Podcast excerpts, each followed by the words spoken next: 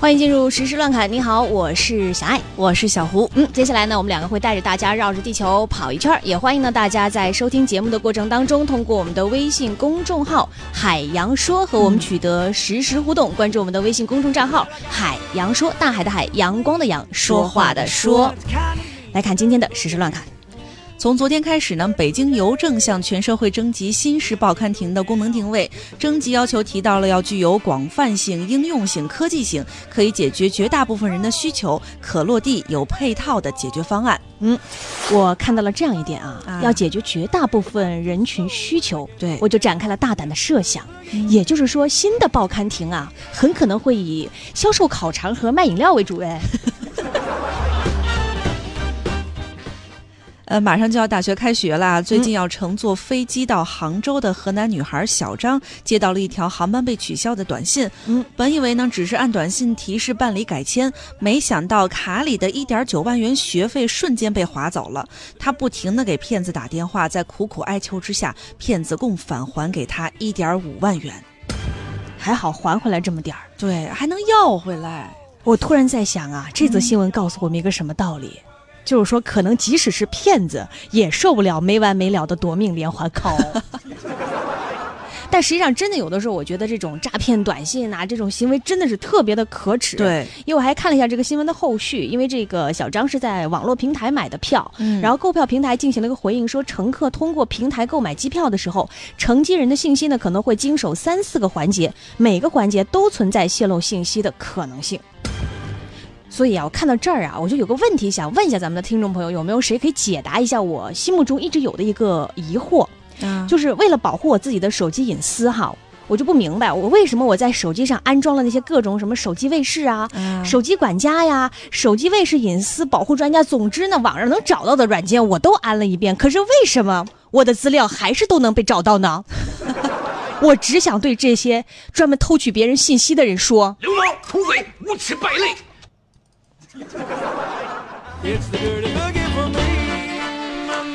看一个更令人生气的事儿啊，嗯，不用打卡也不用上班，只要动动手指发发短信，这样的工作一年能赚十万元，你能相信吗？真的假的？广东佛山一名男子和两位同伙一起，一年内在网上销售近三亿条公民的个人信息。近日呢，三人因涉嫌侵犯公民个人信息罪，被江苏省扬州市都呃江都区检察院批准逮捕。这前后两个，是有联系的。对，一年售卖近三亿条公民信息，收入十万元，嗯，太可恨了。你想想，根据这条新闻数据，也就意味着咱们全国差不多十三亿多人吧，所有的信息这加起来才四十五万多呀。流氓、土匪、无耻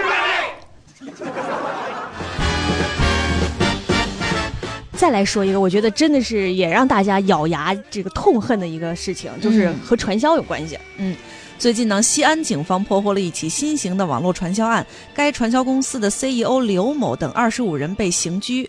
当民警提审刘某的时候啊，刘某却给民警上起了洗脑课，表示说：“啊，警察同志啊，你这个呃最新型的这个网络技术你知道吧？”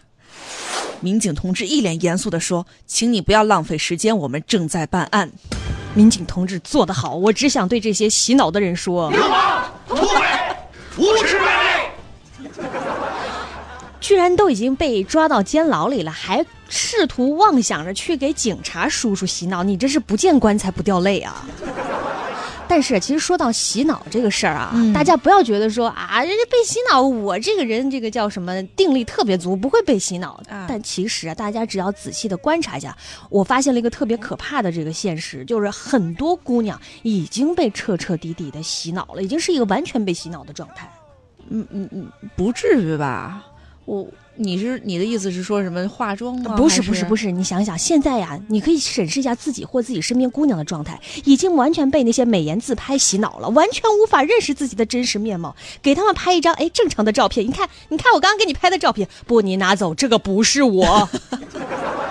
镜子里的人说假话，对，为什么？那不是我。对，每次那个有什么大合照，照完之后，我都不能相信里面的那个是自己。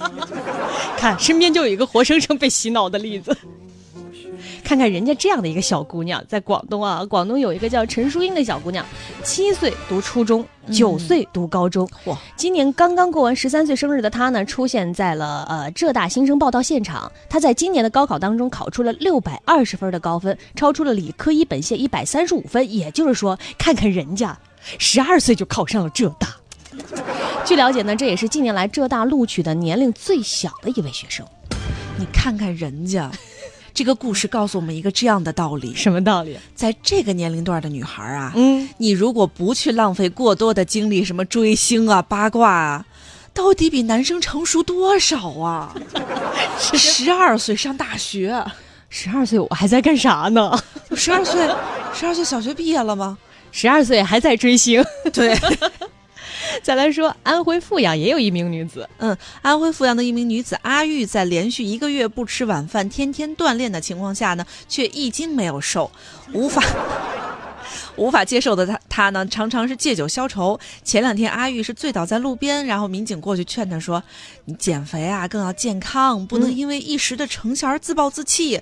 随后呢，民警将其护送回家了。嗯，的确啊，这名女子的遭遇，相信很大的广大的女性同胞深有同感哎。真的，我我我也不能理解。我上个月的时候也是没吃晚饭，嗯呃，虽然说没怎么锻炼吧，偶尔跑跑步，他胖了五斤是怎么回事儿？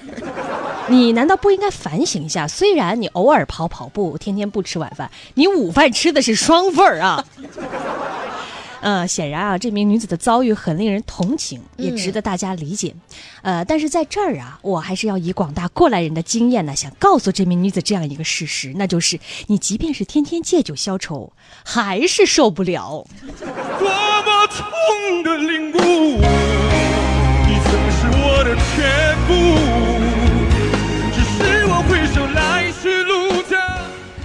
再来说一位为情所困的男子，嗯，在四川高速的呃，在四川高速上呢，交警发现了一名徒步行走的男子。嗯几天前呢，这个男子从湖北宜昌来到了四川宜宾会见网恋一年的女网友，不料到了宜宾之后，女网友拒不相见，男子身上的钱包被偷了，而且手机也是欠费被停机，于是他打算徒步走回宜昌，随后被巡逻的高速交警给发现了。按照这个逻辑来看呢，这名男子网恋应该是正经网恋。至于和你网恋的这个女朋友是不是女的，我觉得那就不确定了。呃，最近有张女士买到了一颗特别的新型葡萄，嗯和市面上常见的深红色的普通葡萄不一样的是，这颗粉红色的。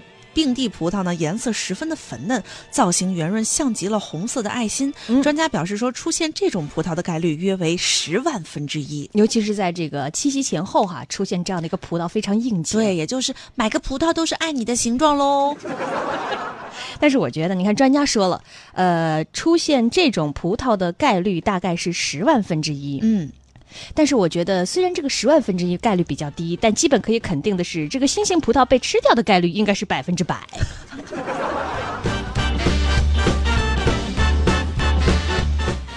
再来说一个和爱情有关的新闻。伦敦的留学生王某坚持一年，每天在凌晨跨过八小时的时差为女友送早餐，还会在每天留言一段早安情话。这些见证跨国恋的外卖单子，不仅是二人爱情的见证，更是一份凌晨说早安的独特情书。的确，在网上看出来这个照片特别浪漫，就是女生把所有的外卖的这个单子贴在了一个心形的纸质板上国。国外也能给国内叫外卖啊？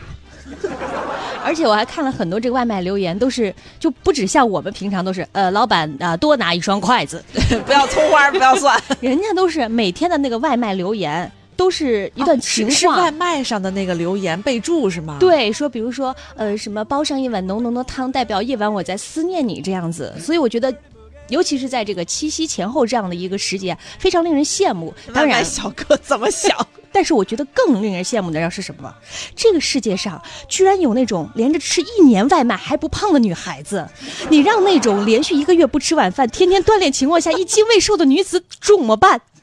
简单眼皮再尖，腰围再小一点，努力战胜一切，缺点变成焦点。